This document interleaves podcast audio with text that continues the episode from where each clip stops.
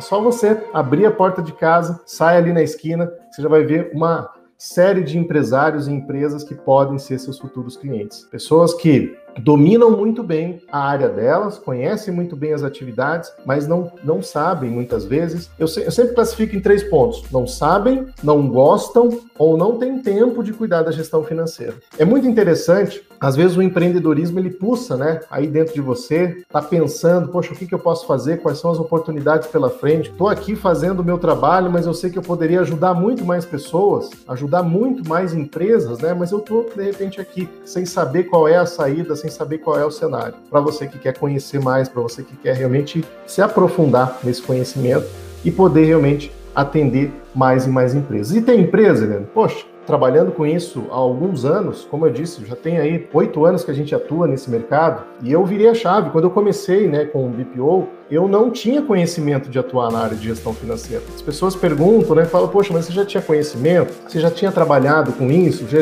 já era um expert na área de gestão financeira? Não, eu era contador. Eu sou contador até hoje. Mas eu fui me especializar nessa área, eu fui realmente aprender mais sobre gestão financeira e assim, eu aprendi muito na prática, porque esse lado da consultoria, essa vivência você aprende na prática. Então eu fui realmente criando meu próprio laboratório, errando, aprendendo, acertando, evoluindo, enfim, dei aquela virada profissional, justamente porque eu, enquanto profissional contábil, eu não estava conseguindo fazer a conexão de pegar as demonstrações contábeis e fazer com que elas traduzissem a realidade do negócio. Elas chegavam sempre tardiamente. Poxa vida, e o empresário, ele precisa da informação presente, ele precisa ali em tempo real. O que, que eu preciso conhecer então, Eliandro, para poder, qual é a melhor ferramenta para eu poder ajudar esse empresário hoje? Um fluxo de caixa. Você tendo um bom fluxo de caixa, já é o, o início, né? já é o pontapé inicial para você conseguir ajudar esse empresário. Então, o que eu digo sempre é o seguinte: feito é melhor do que o perfeito. Às vezes você está ali lutando para conseguir realmente organizar, para você né,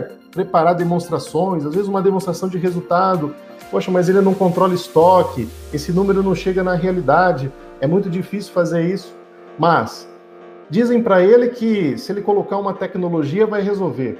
Dizem para ele que ele tem que aprender a fazer aquilo. E aquilo que eu repito para vocês. O primeiro ponto que eu traço é o seguinte: saber fazer uma organização financeira. É pegar aquela empresa, aquele consultório médico, aquele advogado, aquela loja de roupa aí que está próximo de você, aquela lanchonete, enfim, o empresário ele está lá realmente não consegue enxergar, não tem clareza, ele não sabe o que, que ele tem de endividamento, ele não sabe quanto ele recebe, ele não sabe em que tempo vai receber. Muitas vezes a necessidade de capital é alta porque compra muito, porque compra errado, porque faz tempo que ele está com o mesmo fornecedor. Muitas vezes ele tem uma oportunidade de gerar caixa no seu negócio e ele não enxerga isso. Uma boa gestão financeira ela é feita de microações. São várias que a gente pode fazer. Não é um, um, um bicho de sete cabeças fazer isso. É isso que eu quero dizer. Então, quer dizer, você entendendo como que você pode ajudar esse empresário a ter uma boa organização financeira, e boa organização financeira é você, enquanto profissional que vai fazer isso, trabalhar, ter as ferramentas corretas, conhecer os processos para fazer isso,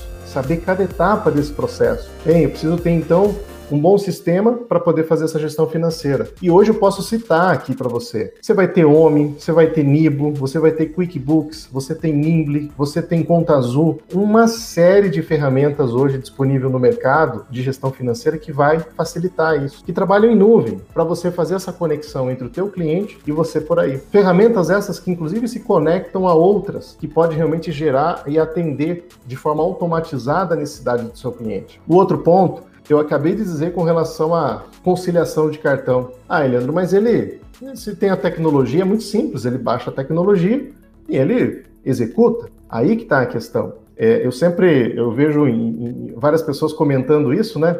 Não é saber o apertar parafuso e por aí vai, é saber qual o parafuso que eu tenho que apertar, né?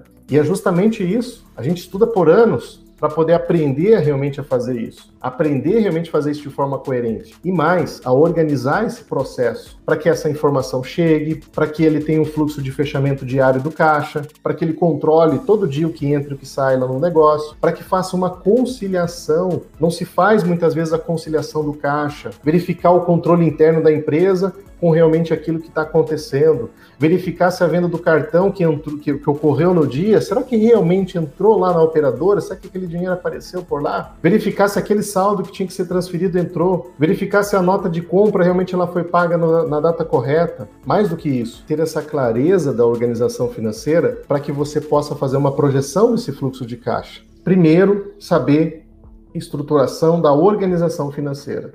Depois que organizou, vai para a projeção do fluxo de caixa. E mais avante é trabalhar de repente com uma avaliação de performance, ou seja, é olhar aquele fluxo de caixa e poder realmente dizer para o empresário como é que está a situação da empresa, como é que está o retorno nesse investimento que ele tem hoje. Olha que interessante isso. Você chegar hoje e você já prever tudo que vai acontecer na semana seguinte, criar cenário, já ver o quanto que você tem para pagar, quanto você tem para receber, quanto que você tem de previsão de caixa, quanto que você tem de saldo. Parece uma coisa muito simples, mas a gente que está aqui do outro lado e está lidando com os empresários, a gente sabe muito a diferença disso na vida das pessoas. E assim terminamos mais um episódio do BPOcast. E olha só, vou deixar um convite especial para você que deseja aprender mais sobre BPO financeiro, está começando nessa área ou deseja ganhar escala nesse negócio, para nos acompanhar nas nossas redes sociais. Estamos com conteúdos exclusivos no canal do YouTube e também lá no meu perfil do Instagram. Os acompanhe por lá. Um grande abraço para você e até o nosso próximo encontro.